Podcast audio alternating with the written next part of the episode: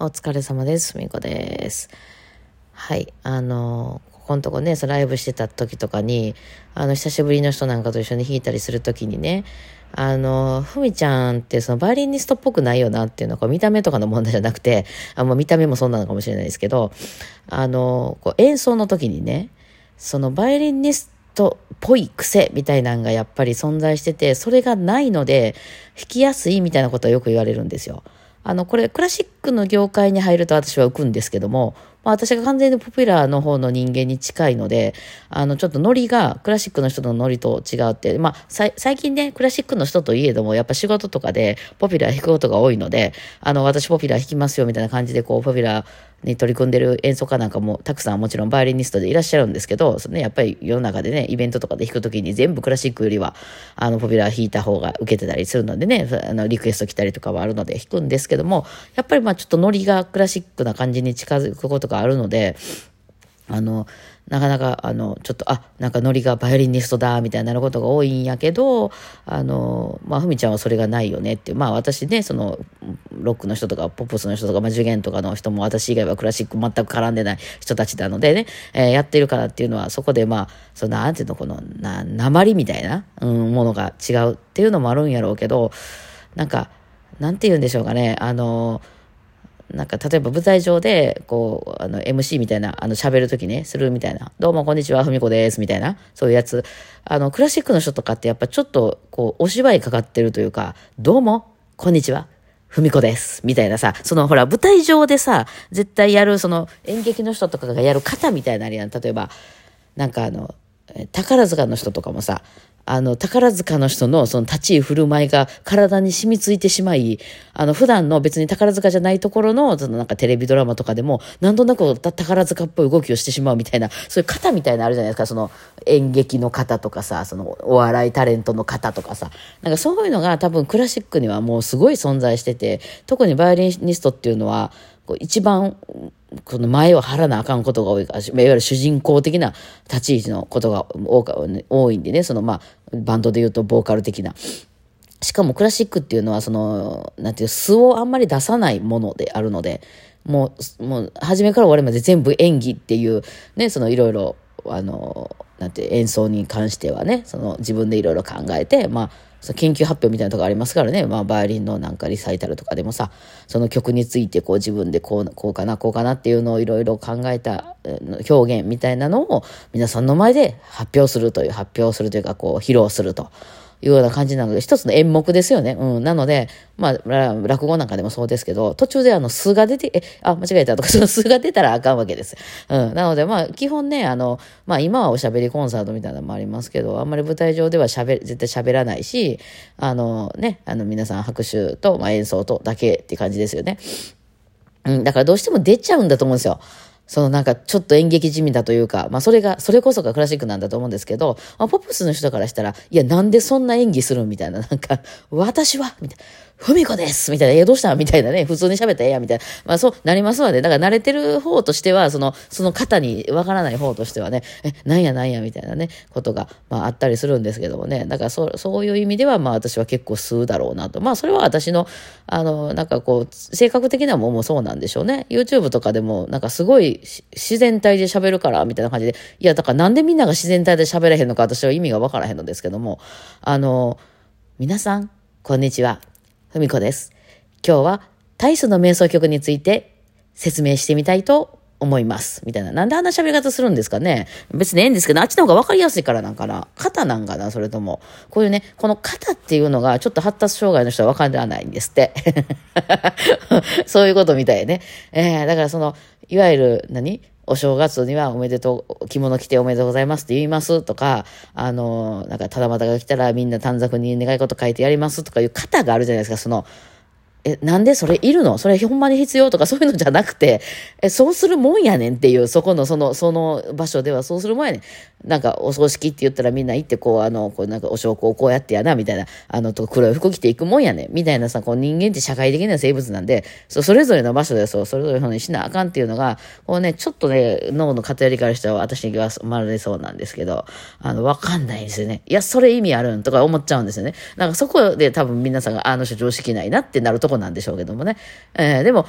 多かれ少なかれ、もちろんそういう方があるからこそ、うまくやっていく、回っていくっていうのが社会なんでしょうけども、もちろんね、その社長に、よう社長とか言ったら、やっぱちょっとそれは問題やんか、みたいな、とかもちろんあるんでしょうけど、ただやっぱみんな疑問に思ってることはやっぱあるんじゃないの？ほんまにこれいるんかな？みたいなね。あの、この朝の朝礼いるんかな？みたいな。あの、ま、もちろんいるっちゃいるんやろうけど、ちょっとふ、あの、疑問に思ってたりするところを、私みたいなのが、え、それそんなんいらんくない？みたいな、バーンって言っていくと、ちょっとカタルシスというか、そういうのはあるのかなっていう、まあ、感じで、だから私なんかはすごく生きていきにくいですけどね。だって怒られることが多いんでね。そんな思ったりしますけどね。そう。でね、あの、まあちょっと話が変わるんですけど、バイオリンを、まあこう、ポピュラーとかで弾くとですね、まあ舞台上で皆さんに向けて弾くってなると、まあマイクが必要になってくるんですね。まあクラシックの業界はそういうのマイクは使わないので必要ないんですけども、まあポピュラーの場合は、あの、マイクを必ず使いますね。ある程度、まあ大きなところ、大きなところじゃなくても使うかな。あの、例えばグランドピアノとバイオリンで弾きますみたいになった場合ね、まあクラシックでよくあるパターンですよね、リサイタルなんかでも。そういう時は、あの、グランドピアノで気持ちよく弾いたらバイオリンより大きいんですよ。まあバイオリンももちろんバイオリンにもレベルがあるんで、あの、勝てるのが楽器とか、パガニーニのキャノンとかやったら勝つんかもわかりませんけどもね。うん。でもまあその辺で売ってる楽器で弾いたらまあ負けますわ、音量的にね。うん。あの、まあだから顔芸で勝てるとかそういうのあるよ。パフォーマンス的にものすごい動きを派手にして勝つとか。だからそういうのも含まれんねやろな。クラシックのそのイメージ、あの、なんかパフォーマンス的にな。まあそれはともかくとしてその全開でね、あの、後ろのグランドピアノをバーン全部開けてね。で、バイオリンでやると、まあ、バイオリンあまり聞こえへんなってなるわけなんですよ。なので、クラシックの人たちはその辺も踏まえた上で、あの、ものすごくあの、音を抑えてくれます。あの、バイオリンの人はもちろん音量をなるべく大きくしてピアノに負けないように弾こうとするし、そういうパフォーマンスもちょっと派手にしてですね、私弾いてますみたいな感じは、あの、必須です、これはね。で、そのバ、ピアノの人は逆に思いっきりガンガン弾いてしまうと、バイオリンの被ってしまうので、あそこはすごくこう、小さくしてるんではないけど、音量的に小さくしてくれるみたいな人がやっぱりプロなのかな、というふうに、うん、あの、一番厄介なあれね、バイオリンとかやったら、あの、ブラームスのソナタとかやんな、ものすごい和音がいっぱい出てきて、あの、後ろの、あの、の、ブラームスさんってピアニストやったっけ？なんか、だからそのピアノはすごい難しいのいっぱい出てくるんだよね。こんなんもできる、あんなんもできるって。でもその音の、なんか、な、なに、4和音、5和音、6和音みたいなをバイオリンの横で弾かれたら、まあ負けますわいな、バイオリンね。そう。で、でもそこをこうバイオリンが食わないようにね、その、その道のプロっていうのはいるわけですよ。すごいちゃんと、あの、なんていうの、すごい迫力あるような演奏してるのに、音がうるさくないみたいなね、まあ、プロなんかいるわけなんですけど、あの、その辺ポップスはそんなことしません。マイクで調整です。はい。あ両方にマイクつけてますので、あの、まあ、ピアノがそれぐらい出るんであれば、バイオリンをもうちょっと大きくすればいいんです。っていう、まあ、アメリカ的な発想でございますね。そうですよね。まあ、どこの会場にもマイクとかそういうスピーカーセットはありますから、今、そういう演奏するような場所には。まあ、そうしたらいいよねって。そうなってくると、だから、例えばそこにサックスなんか入ってた場合とかやとさ、あの、バイオリンやっぱ勝てないんですよ、サックスにはね。えー、音量的にやっぱ大きいですからね。うん。そうなってきたら、まあ、バイオリンにマイクつけてバイオリン大きくすりゃいいやんかって、まあ、そのと、本当その通りですよ。うん。まだクラシックの時代にはそういうマイクがなかったので、内文化として、まあ、そういう音量を自分で調節するというふうに発達していったんですけど、まあ、ポップスの範囲では、まあ、マイクをつけてマイクで、あの、あれすると。だから、まあ、一番音でかい楽器に合わせるので、全体的にまあ、音はでかくなりますけどね。うん。まあ、あれも慣れですよね。なんですけど、そのね、私ね、バイオリンが楽しかったっていうイメージの中に振動っていうのがあるんですよ。あの、バイオリン弾くと振動するんですよ。で、あれ、顎と肩に挟んでるでしょ？しかも、まあ、顎の部分なんていうのは、こう、布とか私当てないので、あの、直接こう、骨に響くわけ、骨伝導的なあの、感じがする。のが、あの、携帯の、あの、何、こう、ブルブルみたいな、あの、マナーモードの時にブーってなるみたいな、あんな状態が絶えず起こってるんですね。で、それで音程取るんですよ。あの、よく響いてる時はめちゃくちゃ音程取ってて、それが音程合う合わへんな話じゃなくて、例えばその、あんまりにも音程をバシバシ合わせすぎて、その振動を起こしすぎると、ものすごく開放的なファーンってした音が鳴るんですね。それジャズとかには不向きなんですよ。そういう時はわざとその振動を少なくするっていうような、あの、ことを、まあ、したりうちらはするんですけど、そういうのを楽しんでるところがあって、あの、なんか、この響きをね、あの自分で、なんていうのかな、あの、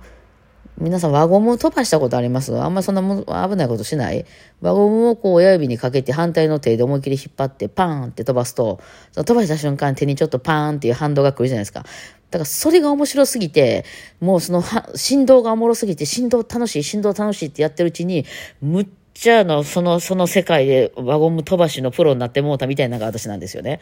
あの、そうなんですよ。だから、その、いわゆるバイオリンで人前に立って、こう、目立ちたかったとか、そういうドレスを着て、あの、すごい華やかな世界に入りたかったってみじんもなく、その振動が面白すぎて、音程合わせたりなんやかんやしてるうちに、なんか弾けるようになってきちゃったタイプの人なんで、あの、その振動大好きなんですけど、このマイクをですね、バイオリンにつけるとですね、まあ私が使ってるのは DPA って言って、まあ多分現場ではもう一応 DPA しかないんじゃないですか。あ、もっとプロのね、音響さんがものすごく入ってるようなテレビの現場とかではもっともっと高いあのマイクが用意されるんですけど、あの、もう演奏者本人が持っていく現場のマイクって言ってよっぽど凝ってるってそう音響さんとかで知り合いがある人でもない限り DPA じゃないですか、今。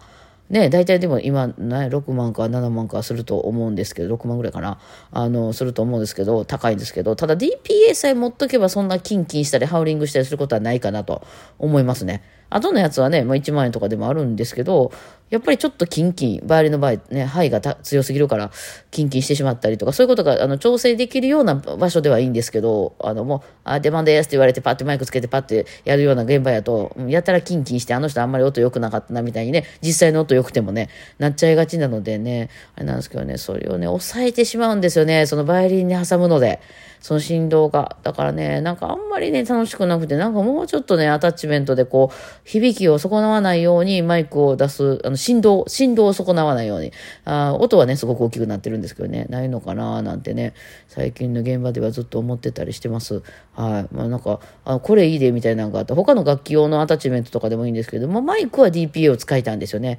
えバイオリンはね、バイオリン本体に取り付けるみたいな感じなんですけど、本体押さえちゃうと振動を押さえちゃうんですよね。まあ音は鳴るんですけどね、マイクつけてるから。はい。まあそんなことをね、ちょっと思ったりしておりました。何の話だったかな。まあはい、思ったことをつらつら喋りました。ではではお疲れ様でした。